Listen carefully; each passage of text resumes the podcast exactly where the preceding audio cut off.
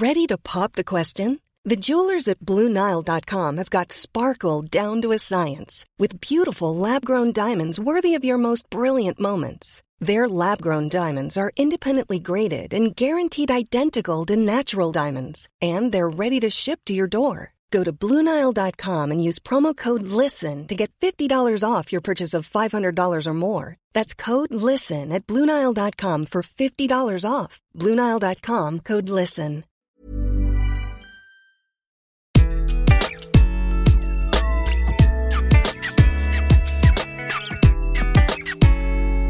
Bonjour, je suis Gaël Châtelain, bienvenue sur mon podcast Happy Work, le podcast qui va vous parler de bien-être au travail et surtout de la manière dont vous allez pouvoir l'améliorer chaque jour. Alors cette semaine, je vais vous faire une petite liste de mots magiques pour améliorer votre bien-être en entreprise et surtout celui des personnes à qui vous parlez.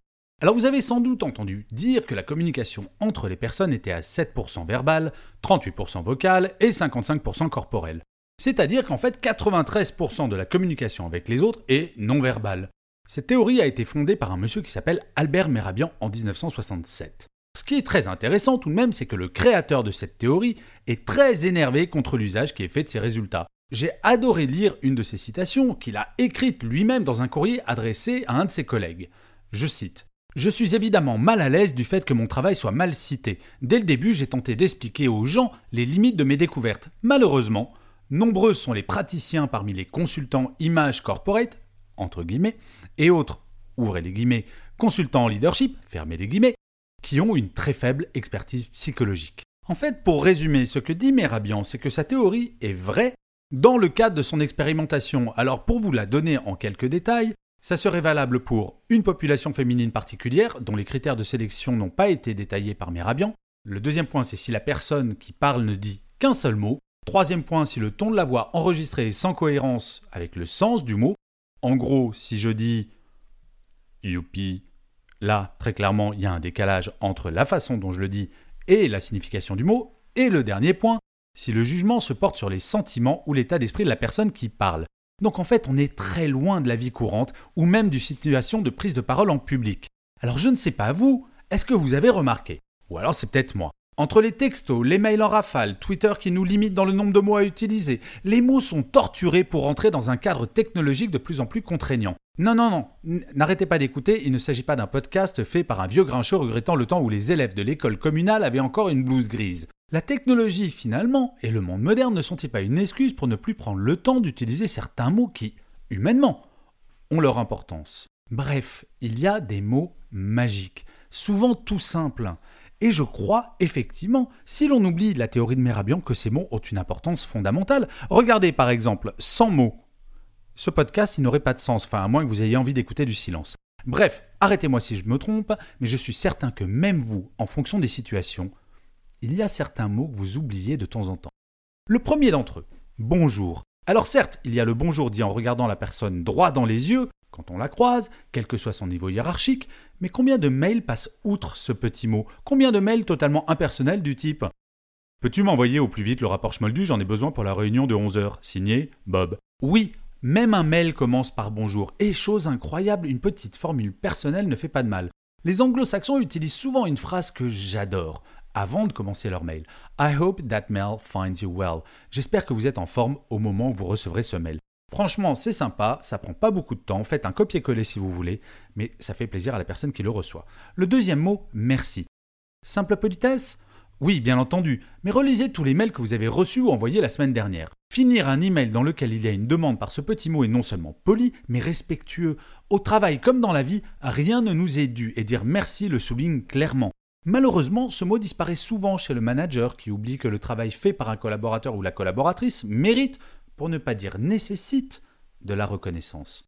Dire merci, c'est dire à l'autre que l'on reconnaît son implication et que l'on ne considère pas ce qu'il doit faire comme acquis. Ensuite, ce n'est pas un mot, c'est une petite expression. Ce n'est pas grave. Ah, le droit à l'erreur. Combien de managers considèrent que leurs collaborateurs et collaboratrices doivent être parfaits en tout et tout le temps? Ne pas donner le droit à l'erreur dans une entreprise et dire ce n'est pas grave, quand il y en a une, c'est réduire à néant la créativité dans celle-ci. En effet, être créatif, c'est prendre le risque de se tromper. Si tel n'est pas le cas, Nous serions tous des Steve Jobs ou des Mozart. Pour ne jamais se tromper, la meilleure solution, c'est ne rien faire. Ainsi, dire ce n'est pas grave, ce n'est pas dire on s'en moque, c'est dire on ne sauve pas de vie et nous allons ensemble trouver une solution et nous allons être créatifs. L'expression suivante, c'est rentrer chez vous. Il est temps de lutter contre cette mauvaise habitude spécifiquement française, je précise, qui associe implication d'un salarié avec le temps qu'il passe à son travail. S'il y a 3 millions de personnes en France, 10% de la population active française tout de même, concernée par le burn-out, c'est également du fait que l'équilibre vie privée-vie professionnelle n'existe plus. Le garant de cet équilibre Oui, le manager l'est.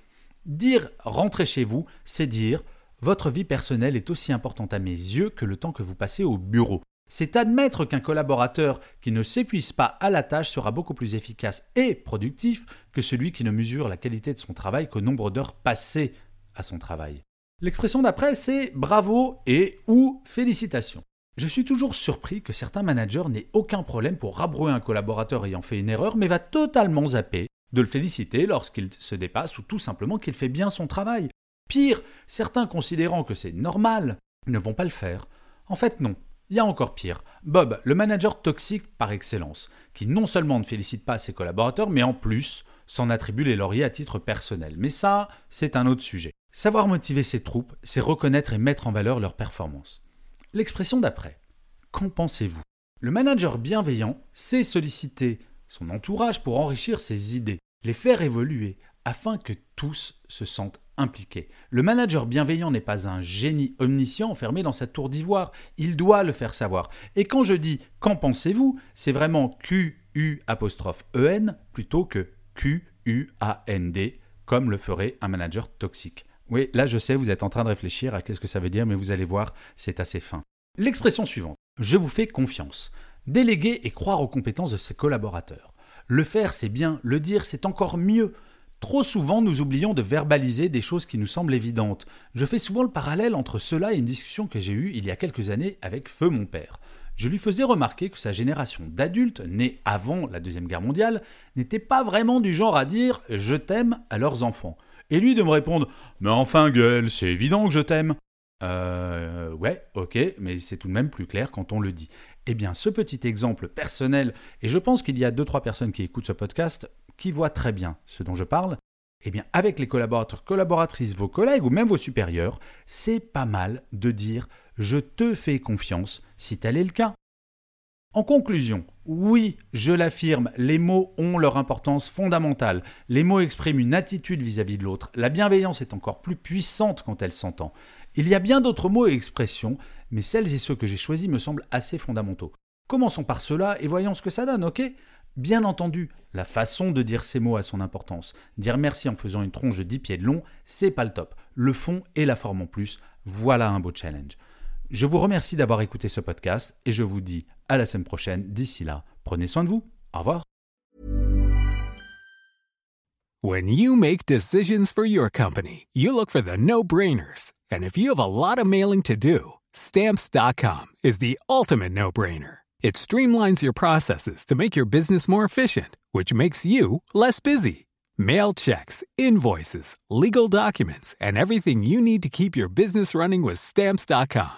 Seamlessly connect with every major marketplace and shopping cart. Schedule package pickups and see your cheapest and fastest shipping options from different carriers. With rates up to 89% off USPS and UPS rates. And with the Stamps.com mobile app, you can take care of mailing and shipping wherever you are. Make the same no-brainer decision as over 1 million other businesses with Stamps.com. Sign up with Code PROGRAM for a four-week trial, plus free postage and a free digital scale. No long-term commitments or contracts. That's Stamps.com. Code PROGRAM.